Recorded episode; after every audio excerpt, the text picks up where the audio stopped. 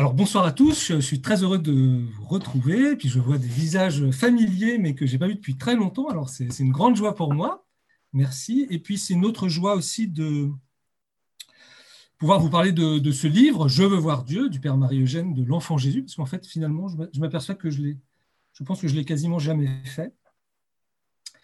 Alors euh, ce soir je vais faire une introduction générale à ce livre, à cet objet c'est un livre, donc vous pouvez euh, le voir, voilà, qui fait plus de, de, 1000 pages, donc c'est un pavé. je ne vais pas vous parler du Père Marie-Eugène parce que je pense que vous connaissez à peu près tous qui il est. Mais euh, d'abord, alors je ferai d'abord un peu sur l'édition, après sur la finalité de Je veux voir Dieu, et puis après on entrera dedans à travers euh, ce qu'on appelle le tableau synoptique, c'est quelque chose qu'on regarde peu souvent, qui me permettra de faire une introduction générale, euh, qui, qui, a un plan euh, d'ensemble euh, de, Je veux voir Dieu et de sa structure. Et puis pour les fois d'après, en fonction de vos questions ou de, vos interrogations, je pourrais faire que des, coups de sonde dans des chapitres ou, des thématiques, voilà, en fonction de, ce qui vous intéresse. je, peux, varier, je peux changer. On peut le construire ensemble. Alors, Je veux voir Dieu, il est paru en 1949, d'abord. Mais dans une première partie qui correspond à la première partie du livre, si vous avez déjà eu le, livre entier en vous.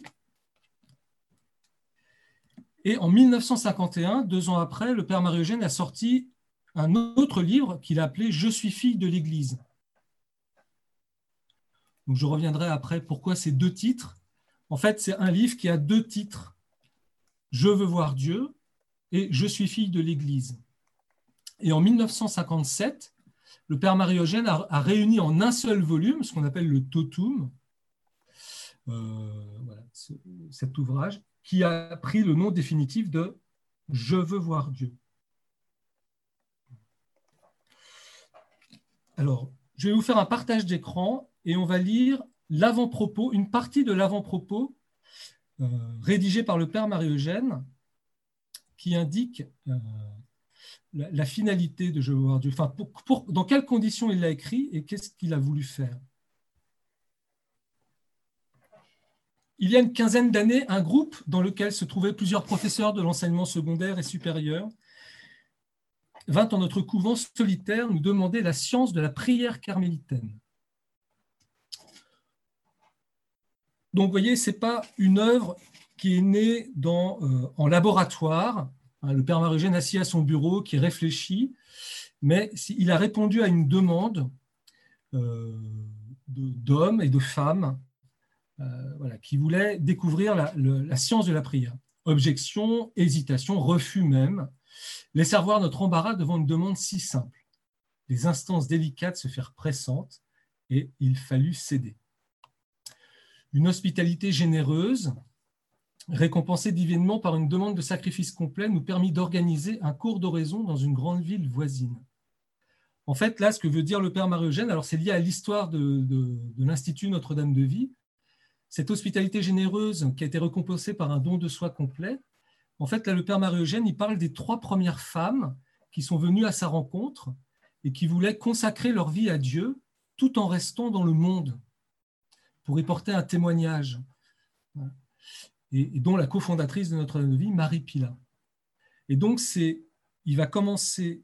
Donc, Je veux voir Dieu est né de groupes de prière, comme on fait un peu ce soir, si vous voulez, à Marseille, pour euh, ceux ou celles qui connaîtraient, euh, à l'endroit où enseignaient en fait les trois premières de l'Institut qui avaient euh, créé un établissement scolaire, fondé un établissement scolaire qui existe encore, Notre-Dame de France à Marseille. Les conférences, à raison de 7 ou 8 par an, réunissaient un auditoire choisi. Elles étaient suivies d'une demi-heure d'oraison et se prolongeaient en des entretiens particuliers et des échanges de vues généraux. Donc pour ceux qui ont déjà fait des groupes de prière de Notre-Dame de vous voyez, rien de nouveau sous le soleil. Donc en fait, je veux voir Dieu, vous voyez, ce livre est né d'une expérience concrète, vivante, d'un cours d'oraison en fait que le Père Marie-Eugène a donné à des personnes et cours d'oraison qui se prolongeait par un temps d'oraison. Alors après, vous avez une phrase qui est très importante. Ces contacts avec l'auditoire révélèrent promptement qu'il s'agissait moins de satisfaire une curiosité intellectuelle ou un désir d'information, bien légitime d'ailleurs sur un sujet d'actualité, que d'éclairer une expérience spirituelle qui prenait conscience d'elle-même et aspirait à pénétrer plus profondément en Dieu.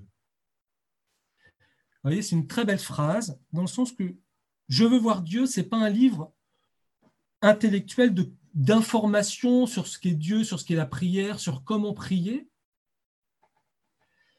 mais c'est un livre, si vous voulez, qui, qui rejoint déjà une, une expérience de Dieu que nous avons, qu'a le lecteur ou qu'a le chercheur. En fait, ce que veut exprimer le Père Marie-Eugène, c'est que Je veux voir Dieu, c'est un livre qui est destiné à ceux qui cherchent Dieu, qui ont déjà plus ou moins consciemment euh, pris l'expérience que Dieu les a saisis, que Dieu c'est quelqu'un et qui veut les entraîner sur ce chemin de la sainteté.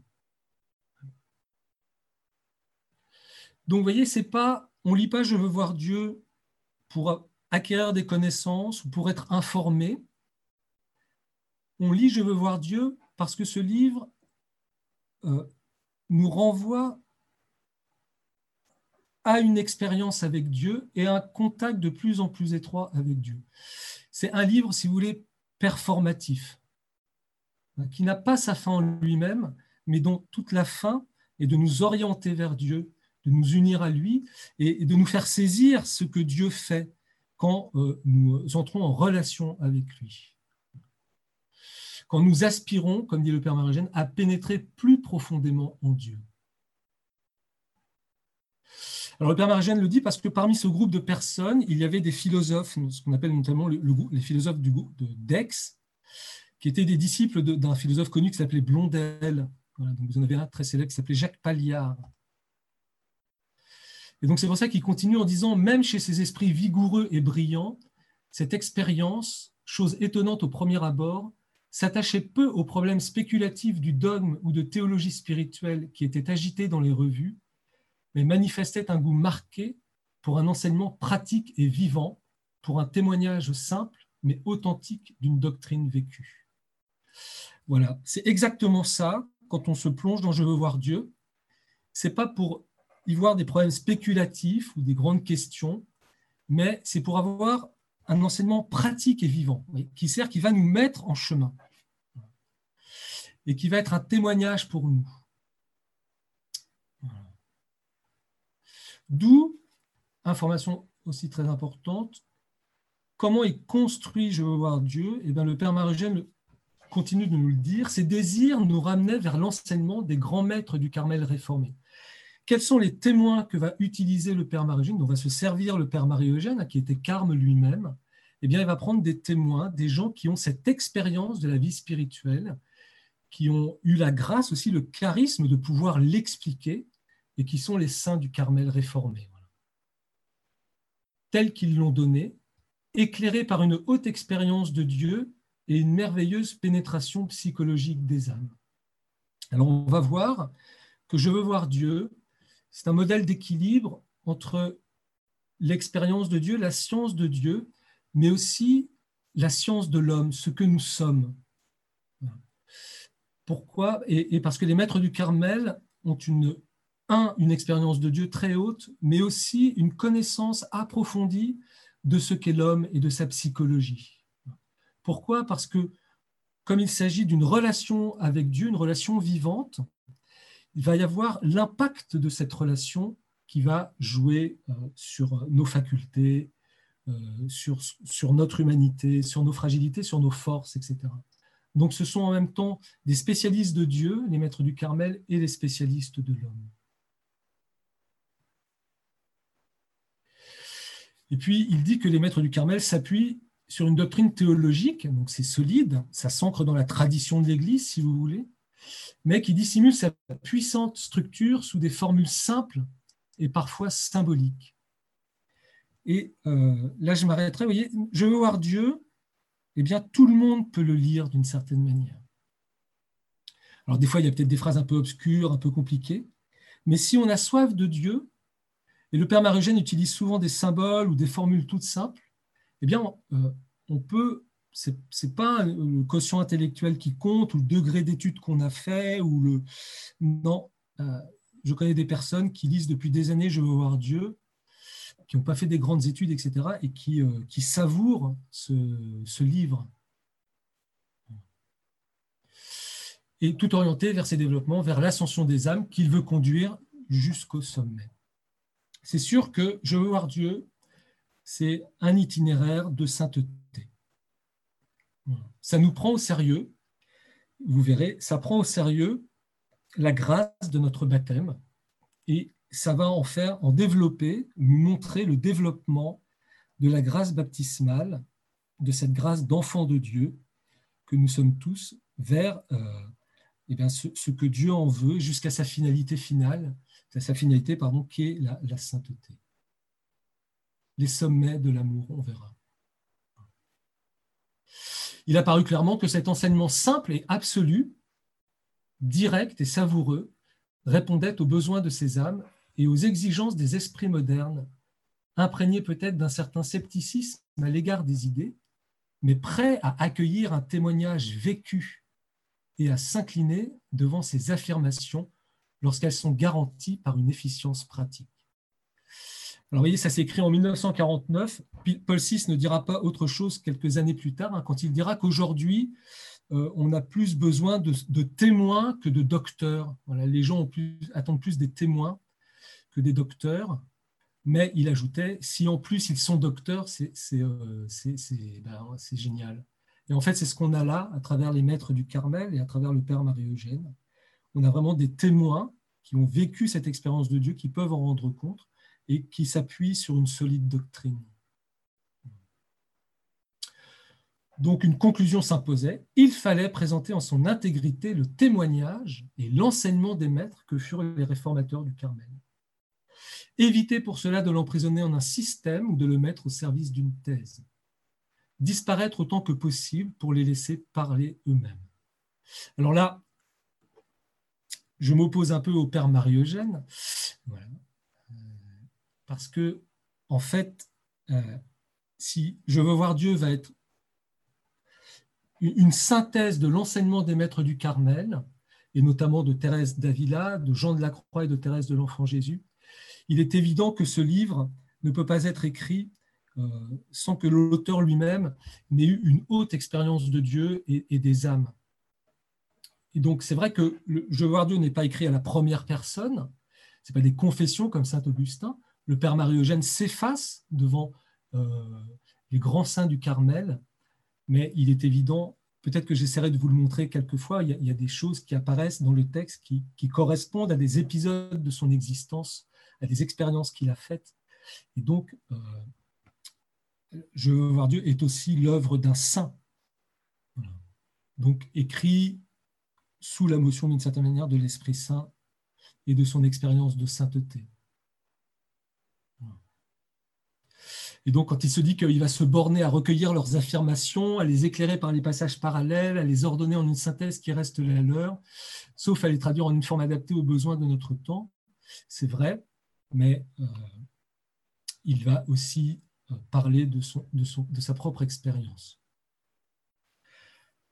Parmi ces maîtres, il fallait choisir un guide.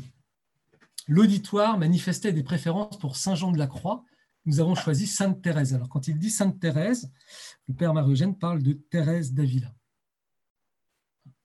Alors, il va pas, vous voyez, il n'a pas pris comme modèle, comme on va voir après, la structure de Je veux voir Dieu euh, suit la structure d'un livre de Sainte Thérèse d'Avila, Le Château intérieur.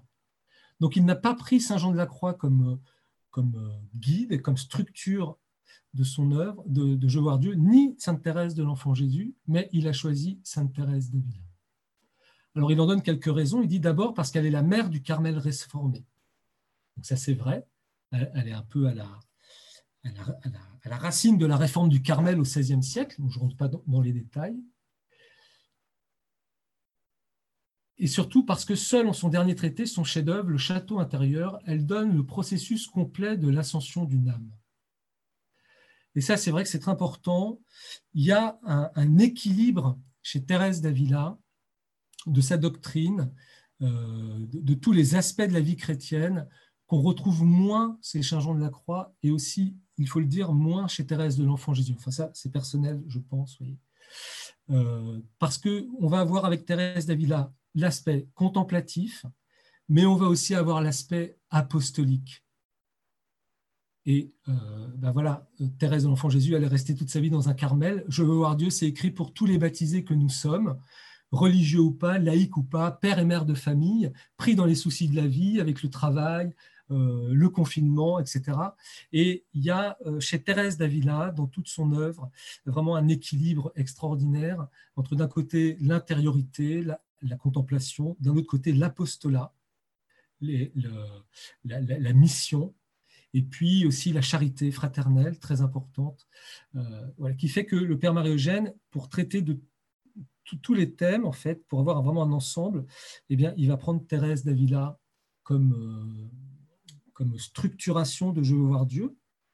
Et au moment et, au fur et à mesure dans Je veux voir Dieu, on verra que dans des chapitres précis, il va plus utiliser Saint Jean de la Croix ou Sainte Thérèse de l'Enfant Jésus parce qu'ils auront parlé d'une manière plus spécifique de tel ou tel sujet. Par exemple, quand nous aborderons le chapitre des nuits, eh bien, sûr, il fera appel beaucoup à Saint Jean de la Croix.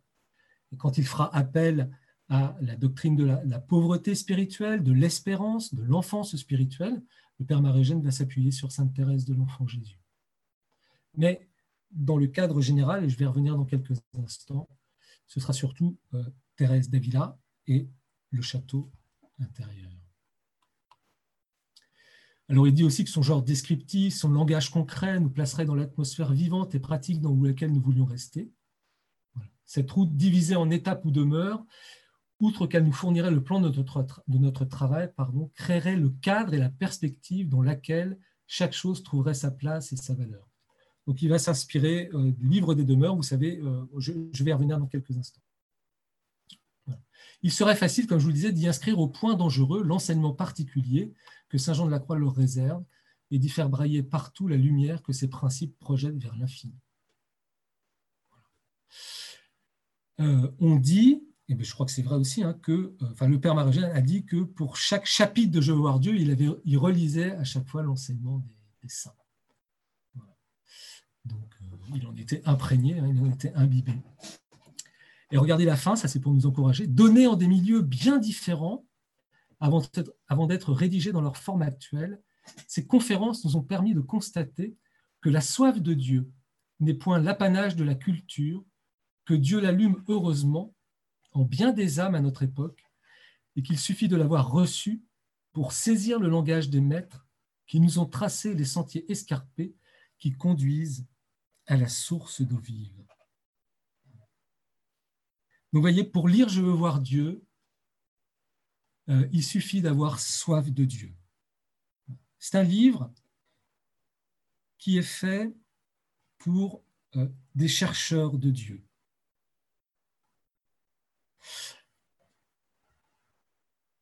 Alors, je vais passer maintenant, on va entrer dans le vif du sujet. Ça va. Est-ce que vous voyez l'autre document que je viens d'afficher? Je pense. Moi, je ne vois plus rien non plus, je ne vois plus que mon texte. Alors, je voudrais un peu l'étudier avec vous. Ce sera tout pour euh, ça nous conduira à la fin de ce soir, parce qu'on l'oublie souvent, mais il est euh, très important parce qu'il donne la structure vraiment générale et le, chemin, le mouvement, en fait, si vous voulez, la, dynamique euh, de Je veux voir Dieu. Alors, une, parenthèse, on va voir le, mouvement dynamique hein, de, l'ensemble du cheminement, mais euh, pour le Père Marogène, on, peut lire Je veux voir Dieu soit parce qu'on est pris par une question, donc on va lire un thème. Il disait que chaque chapitre euh, constituait un petit traité en lui-même. On peut aussi décider de le lire de A à Z, mais c'est bien de vous donner un ensemble général pour savoir vous y retrouver un peu euh, quand, vous lisez dedans, etc. Et puis si vous voulez le lire de A à Z. Alors, avant de le lire de la gauche vers la droite, il y a dans la vie spirituelle pour le Père Marie-Eugène, pour les maîtres du Carmel, deux grandes phases. Et c'est ce qui découpe Je veux voir Dieu, voyez, euh, première phase et deuxième phase. À gauche, vous avez, je vais revenir hein, sur ce que sont ces deux phases, à gauche, à l'extrême gauche, vous avez le livre des demeures, donc le livre de Thérèse d'Avila qui va structurer Je veux voir Dieu. Thérèse d'Avila, à la fin de sa vie, écrit un dernier euh, ouvrage qu'on appelle le Château intérieur ou le livre des demeures, qui, un peu comme Je veux voir Dieu, euh, est la, narration, la description de l'itinéraire euh, de, sainteté hein, d'une personne baptisée qui est conduite par Dieu jusqu'à la plénitude de l'union avec Dieu, qui est la sainteté. Et vous savez que Thérèse d'Avila décrit la personne comme un château dans lequel il y a des centaines de demeures, qu'elle réduit à sept. Et euh, euh, comment dire, au centre du château, à la demeure la plus profonde de l'âme de la personne, il y a Dieu lui-même. Et tout l'itinéraire va consister à aller des demeures les plus extérieures, la première demeure, deuxième demeure, troisième demeure, jusqu'à rejoindre et à s'unir et à agir selon cette septième demeure, c'est-à-dire dans l'union avec Dieu. Donc les, demeures, en fait, ce sont des degrés d'union, d'amour avec Dieu. Faut, euh, c'est, exprimé de manière spatiale, mais euh, euh, en fait, c'est des, des demeures qualitatives, si vous voulez.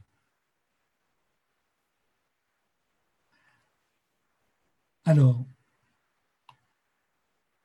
Ensuite, vous avez l'action de Dieu, je vous le disais, hein, c'est la science de Dieu et puis la science de l'homme, en fait. Donc, il y a, comme il va s'agir d'une relation vivante avec Dieu, il s'agit finalement d'une relation interpersonnelle de deux personnes, eh bien, il y aura toujours dans Je veux voir Dieu l'action de Dieu qui va être décrite, et puis notre action, l'activité de l'âme, ce que, le Père Margène appelle l'activité de l'âme, et qui est l'activité de la personne.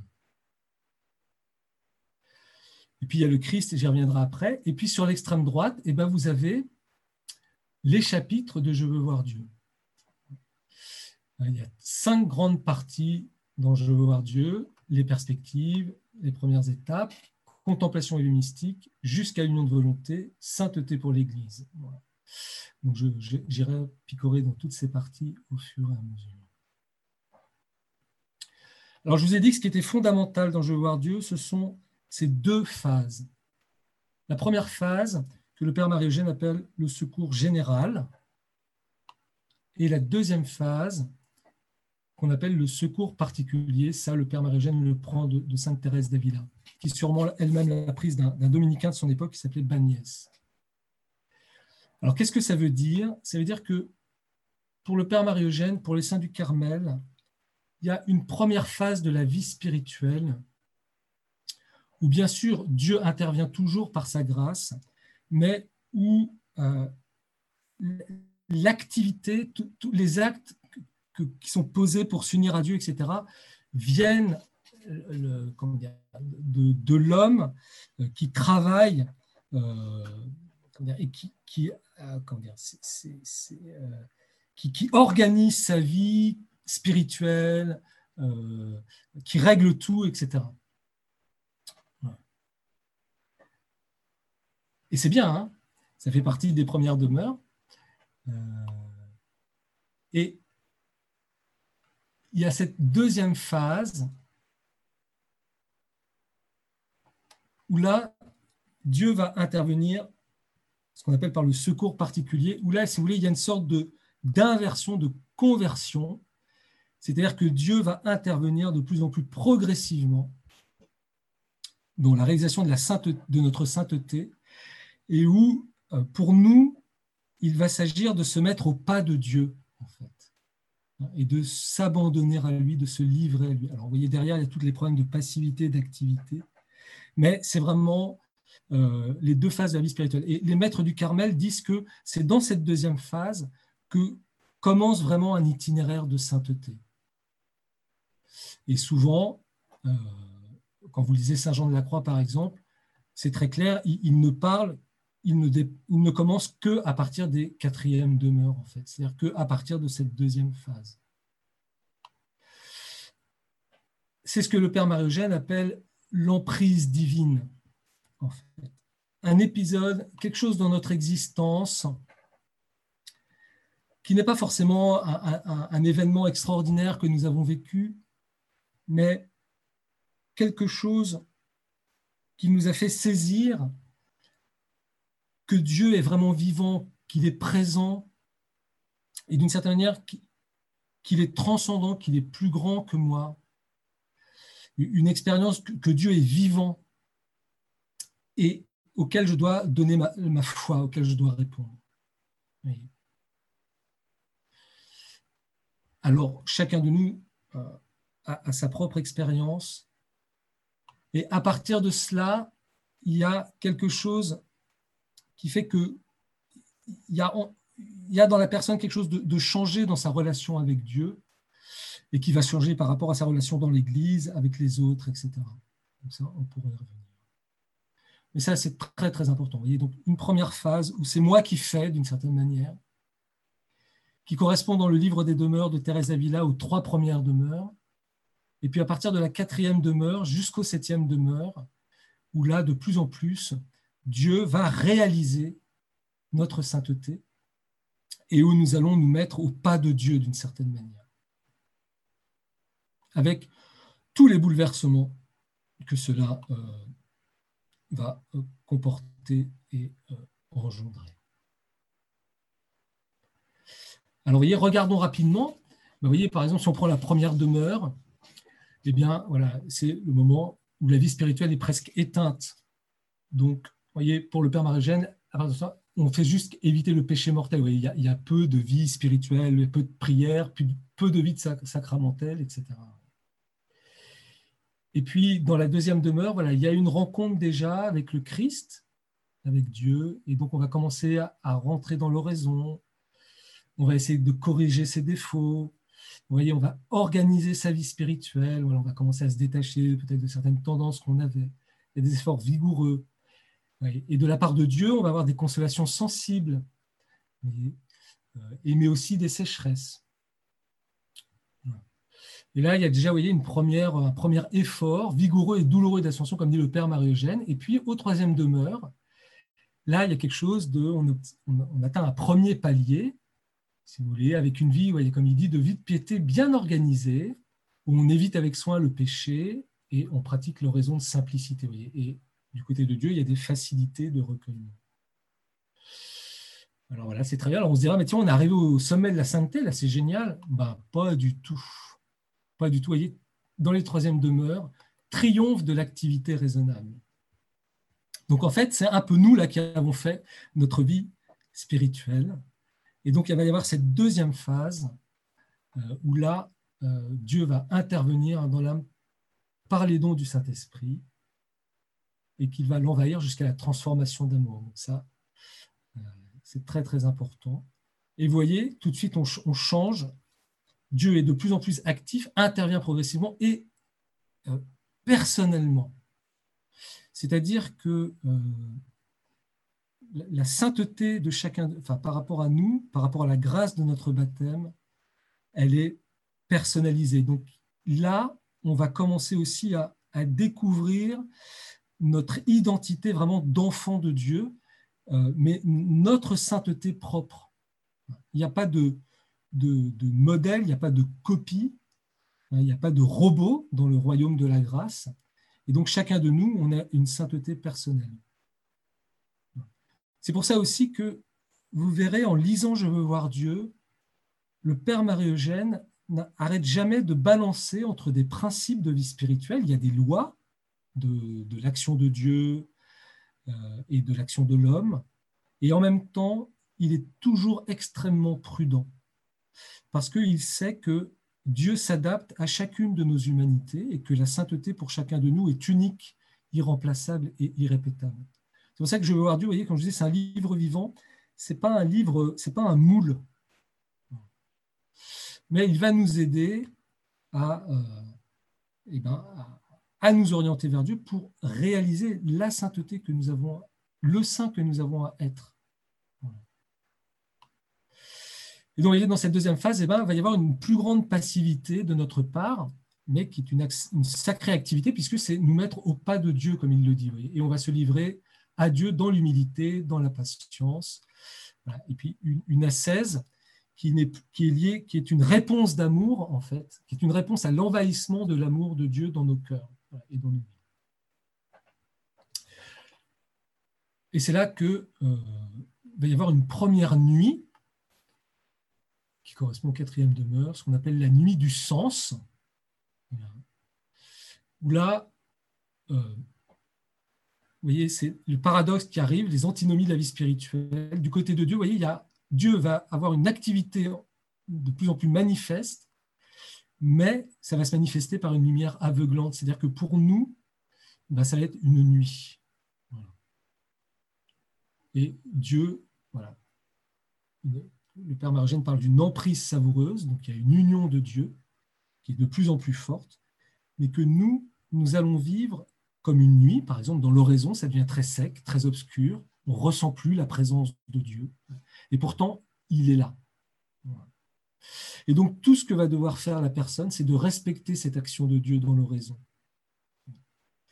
Ou, en tous les cas, l'aider dans la paix, le silence, par une activité modérée, dira le Père Marie-Eugène. je pourrais revenir sur tout ça. Et puis, il y, a, une vraie euh, soif de sainteté. Alors, dans l'action, eh ben, il y aura euh, une, une énergique pour détruire les vices capitaux spirituels. Et on arrive au deuxième grand palier dont je veux voir Dieu, hein, de, la, de la sainteté, du saint. Ce que Thérèse d'Avila appelle les cinquièmes demeures, et ce que le Père Marie-Eugène appelle l'union de volonté. Alors ça, c'est une étape très importante. Vous voyez, ben c'est comme dans... C'est un peu... Euh, il y a une, purification, il y a une, relation avec Dieu de plus en plus intime. Et là, tout d'un coup, cette union de volonté, de la volonté de Dieu et la mienne, euh, il y, a, quelque chose qui se réalise qui va être de plus en plus difficile de, de me séparer de Dieu. Et il va y avoir une fécondité de plus en plus grande euh, qui va apparaître. Et la cinquième demeure, je reviendrai si j'ai le temps, c'est aussi le moment où, vous voyez, après m'être longtemps occupé de Jésus, de, ma vie spirituelle, euh, la personne découvre euh, l'Église. C'est-à-dire que Jésus, il a un corps, et que ce corps, c'est l'Église, et que ma sainteté, elle passe aussi par euh, la mission, par l'apostolat.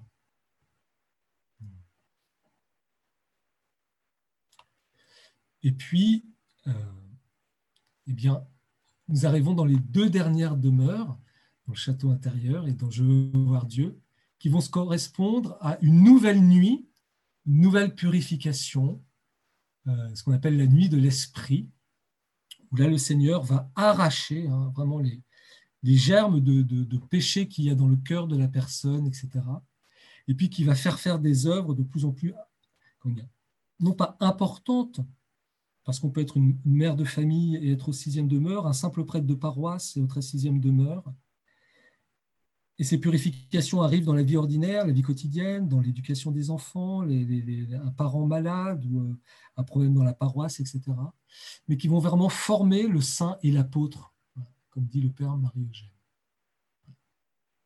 Donc en même temps, il y a euh, Dieu se livre encore plus il y a un enrichissement hein, de, la, personne, de son union avec Dieu, qui en même temps passe par une purification, parce que Dieu ne, peut pas vivre en présence du péché.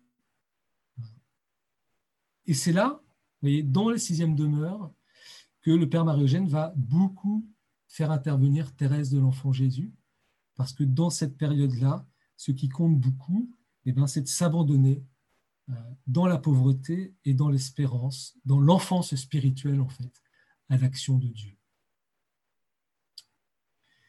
Et enfin, on arrive au septième demeure, ce que le Père Marogène appelle l'union transformante, ce que dans le terme mystique on appelle le mariage spirituel, où là, eh bien, on ne peut plus être séparé de Dieu, l'union est réalisée, et on est un parfait apôtre, on peut être envoyé n'importe où, euh, il y a une fécondité, rien ne peut nous séparer de l'amour de Dieu. Et vous voyez, c'est très, euh, comment dire, comment dire, euh, énergisant pour nous, dynamisant. Vous voyez, c'est le Père Marogène, il dit qu'on atteint la charité et la chasteté parfaite au septième demeure. Donc, vous voyez, c'est bien. On peut, voilà, c'est plein d'espérance pour nous, voyez. Et on est vraiment au service de l'Église. Alors, je remonte parce que, vous voyez, cette soif de Dieu, hein, cette marche vers Dieu et cette marche de Dieu vers l'homme qui s'opère dans tout je veux voir Dieu, qui va nous apprendre le contact avec Dieu dans la prière, qui va en fait être un traité de la croissance de la grâce de notre baptême, mais dans son double mouvement vers Dieu et vers les autres, hein, vers l'apostolat, vers la mission. Vous voyez, c'est pour ça qu'il a pris Thérèse d'Avila, parce que c'est extrêmement complet. Ce n'est pas simplement un traité de vie contemplative, c'est aussi un traité de vie apostolique. C'est-à-dire que je veux voir Dieu est fondé sur le double mouvement de l'amour qui nous est donné au baptême, hein, cette grâce qui nous attire vers Dieu, qui nous fait monter vers Dieu, nous sommes fils et filles de Dieu, nous avons soif de nous unir à notre Père, et en même temps, cet amour, il se déploie horizontalement, c'est l'amour du frère, c'est l'amour du prochain, de mon mari, de mes enfants, etc. Donc c'est ça l'Église, en fait, hein, découverte au fur et à mesure de l'Église. Et bien sûr, tout cela se concentre pour le Père Marie-Eugène dans le médiateur par excellence, qui est le Christ, et donc, à chaque étape de je veux voir Dieu, il va être question de toujours fixer notre regard, de toujours fixer notre vie sur le Christ, qui est le chemin qui nous conduit vers le Père, qui est l'homme-dieu, qui est le médiateur, c'est-à-dire celui qui nous donne le don de Dieu, qui va nous donner son esprit, qui va nous donner la grâce et qui en même temps celui qui va nous montrer par son comportement comment nous ajuster à l'action de Dieu euh, dans nos vies. Et donc, vous voyez, dans les premières demeures, eh bien, le Christ il reste un peu extérieur, donc on va l'étudier dans l'Évangile, on va s'attacher à son humanité, on va essayer de rentrer dans une, intimité de plus en plus profonde. Et puis, au fur et à mesure, eh bien, cette intimité avec le Christ, elle va devenir euh, une, relation d'amour une sagesse d'amour agissante. Dieu, le, Christ, par son Esprit Saint, va de plus en plus agir en nous. C'est-à-dire que non seulement il va nous donner les dons de Dieu, mais il va nous faire devenir comme lui, c'est-à-dire un autre Christ. Ça, c'est la, dignité du baptisé, c'est de devenir un autre Christ. Et il va prendre euh, possession euh, de nous au fur et à mesure, voyez, et euh, euh, quand je vous parlais des cinquièmes demeures de l'union de volonté, voyez, quel, a été le, Jésus-Christ, la, volonté de Jésus dans son humanité, qui était parfaitement unie à la volonté de Dieu, c'était le salut de l'humanité. Et eh bien, plus nous allons entrer dans cette intimité avec Jésus, plus nous allons épouser la volonté de Jésus, qui est le salut de tous les hommes. Et d'où, voyez, plus on va s'unir à Jésus, plus on va découvrir l'Église. Mais l'Église d'une manière contemplative. Vous voyez, l'Église, pas simplement dans sa hiérarchie, dans comment ça fonctionne, etc., mais, mais vraiment tel que Dieu l'a voulu, c'est-à-dire le rassemblement hein, de tous les enfants de Dieu dans l'unité, pour les ramener comme une sorte de vaste filet, pour ramener toute l'humanité euh, dans le sein du Père. Et au fur et à mesure, de cette transformation d'amour, hein, de notre relation avec Dieu, avec Jésus, eh bien, nous aussi, nous allons vouloir participer à cet acte rédempteur, en fait, euh, du Christ. Donc, vous voyez, rédemption que le Christ opère en nous. Donc, ce sont toutes les purifications, les nuits, mais aussi les saveurs qui vont venir, les richesses qui vont nous venir du Christ par sa présence en nous, et aussi, et en même temps, euh, non seulement être sauvé par Jésus, donc que Jésus fasse son œuvre de rédemption en nous, mais pour devenir à notre tour des sauveurs, des rédempteurs. Et donc, et à la fin, vous voyez, cette, union est telle avec Dieu le Père que cette union au Christ total, vous voyez, c'est très fort hein, ce que dit le Père Marie-Eugène. Au septième demeure, nous sommes unis au Christ total, c'est-à-dire que euh, euh, ce, qui, importe au sein, c'est euh, le salut des hommes, c'est l'Église. Et donc, vous voyez bien, dans les deux titres de Je veux voir Dieu, hein, à l'origine, Je veux voir Dieu, je suis fille de l'Église, on voit bien ces deux grands mouvements de la grâce de notre baptême, ces deux grands mouvements qui se déploient tout au long de Je veux voir Dieu, l'union à Dieu par le Christ et la fécondité apostolique, la découverte de l'Église, la participation à l'œuvre rédemptrice de Jésus. Avec hein, euh, voilà, ces deux grandes phases qui est d'une certaine manière, au début c'est moi un peu qui fait, et puis un jour cette expérience euh, qui, qui fait que voilà, c'est le jeune homme riche, voyez, on, lâche tout à Dieu, euh, c'est lui qui prend le gouvernail de notre vie et qui nous conduit au sommet de l'amour. Alors très rapidement, puis après je pourrais répondre à des questions. Voyez, à droite, vous avez euh, les chapitres de Je veux voir Dieu dans ces cinq grandes parties. Alors la première partie, perspective, qu'on étudie souvent, euh, en fait, ce sont des, perspectives, en fait, ce sont des, fondements. Donc, vous voyez, c'est, comme en philosophie, les principes, en fait, on les retrouve à chaque instant du parcours. Donc, c'est des, des, choses de base.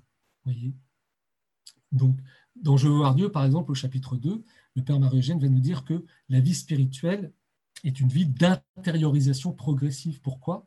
Parce que Dieu, il est présent en nous, dans les profondeurs de notre âme.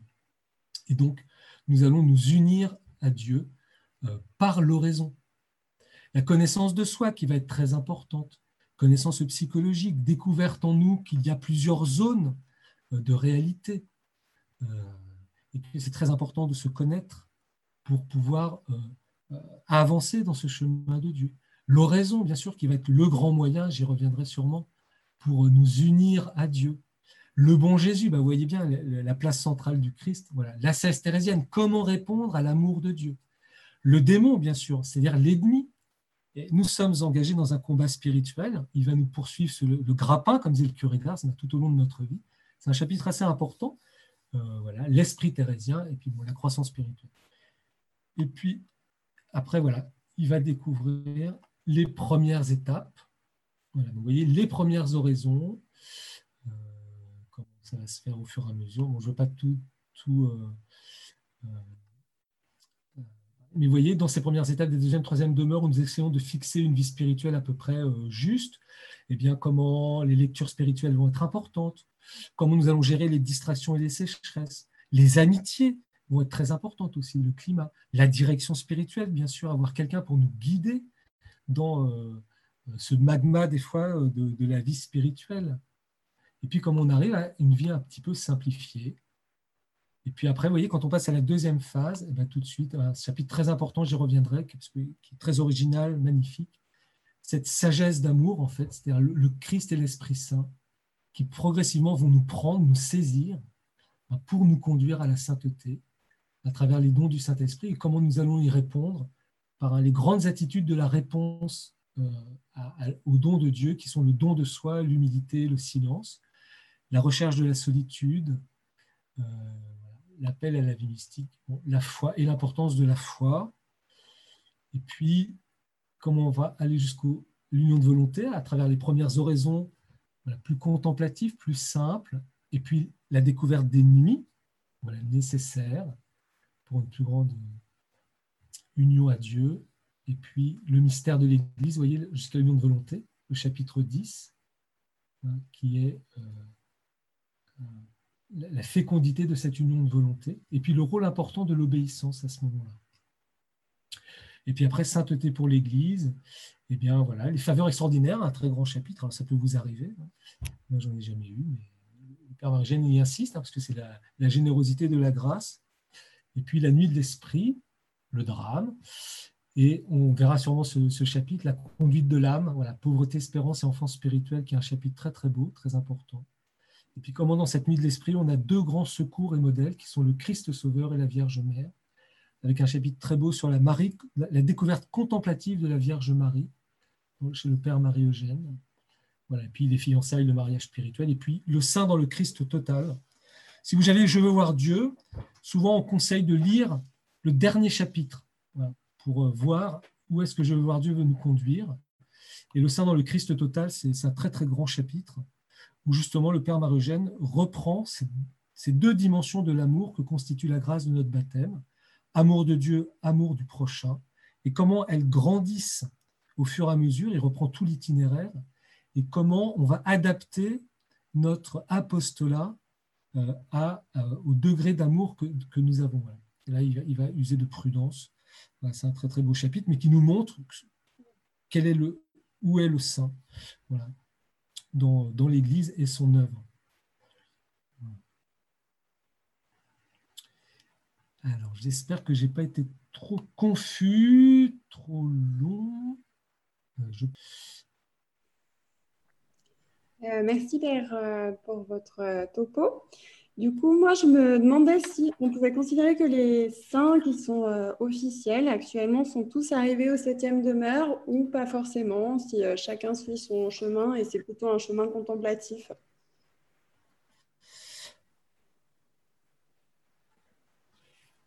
Bah, je dirais que ceux qui sont arrivés au ciel, ils ont dépassé les septièmes demeures. Parce que même dans les septièmes demeures, le Père Marugène, il dit qu'on peut toujours grandir dans l'amour, en fait, dans l'union à Dieu. Alors après, je ne sais pas si je saisis bien ta question. Voilà, c'est là où je disais, il faut, être, euh, voilà, faut, être très souple et il ne faut pas chercher, voyez, par, exemple, à savoir mais dans quelle demeure je suis, moi, etc. Il ne faut pas se regarder, il faut, faut, avancer, il faut s'unir à Dieu. Tout ce que je sais, c'est que euh, les saints sur les sommets, dans ce que nous, on appellerait les septièmes demeures, le mariage spirituel, en fait, ils peuvent être extrêmement différents. Donc, tu vois, euh, alors je, prendre un exemple euh, typique. Euh, Thérèse d'Avila, qui voulait s'enfermer dans un, dans un petit Carmel avec douze sœurs, hein, comme les apôtres et Jésus, pour vivre une union, une intimité avec le Seigneur, pour prier hein, pour le, salut du monde, voilà qu'elle euh, elle fait trois ans à Saint-Joseph d'Avila, et après, le reste de sa vie, elle va être jetée sur les chemins d'Espagne, à fonder une quinzaine de carmels. Et donc, tu t'aperçois que cette contemplative, elle termine une vie éminemment active, en fait. Et d'ailleurs, dans le livre des demeures, euh, elle dira, euh, mes sœurs, arrivez à la perfection de l'amour, au sommet, qu'est-ce que Dieu veut? Et elle dit des œuvres et encore des œuvres. À l'inverse, tu prends quelqu'un comme comme Don Bosco, qui a été actif, un grand pédagogue, éducateur, etc., toute sa vie, eh bien, à la fin, voilà, où il a moins d'activité, etc., il, passe sa vie à, faire énormément d'heures de prière, d'oraison, de contemplation. C'est euh, très. Le, Père Marie-Eugène le, dit à la fin de Je voir Dieu, il dit les saints sont inimitables. Par contre, leur existence est un appel. Ils nous disent, mais c'est pour toi aussi, cette sainteté. Mais comment tu vas la réaliser? Alors ça, c'est du... Euh, vous voyez, c'est la différence, si vous voulez, entre la, première phase et la deuxième phase. C'est-à-dire que la deuxième phase de la vie spirituelle, c'est Dieu, à un certain moment, il fait, il fait, il fait du sur-mesure, il ne fait pas du prêt-à-porter. Et la sainteté, c'est du sur-mesure. Et donc, il ne faut pas regarder dans l'assiette de son voisin, etc., en disant est-ce que je suis contemplatif, actif, plus contemplatif, ou je ne suis pas bien parce que je ne prie pas assez. Mais euh, il faut réaliser ce que la graine de sainteté que Dieu a mis en nous. C'est ce que je dis. Je ne sais pas si je réponds à ta question, Longine. Si ça répond bien, euh, merci. Ouais, S'il y en a qui veulent compléter, qui n'hésitent pas. On prend une dernière question.